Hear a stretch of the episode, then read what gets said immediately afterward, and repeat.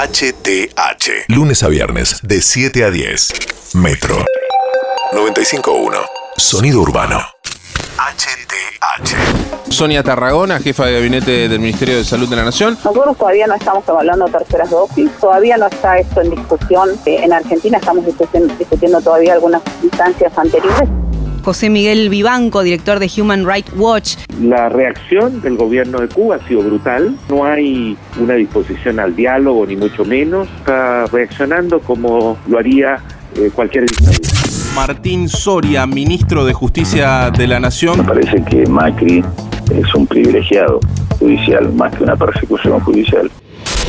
Lo que pasó y lo que va a pasar. Hablemos todo hoy. 95.1. Sonido urbano.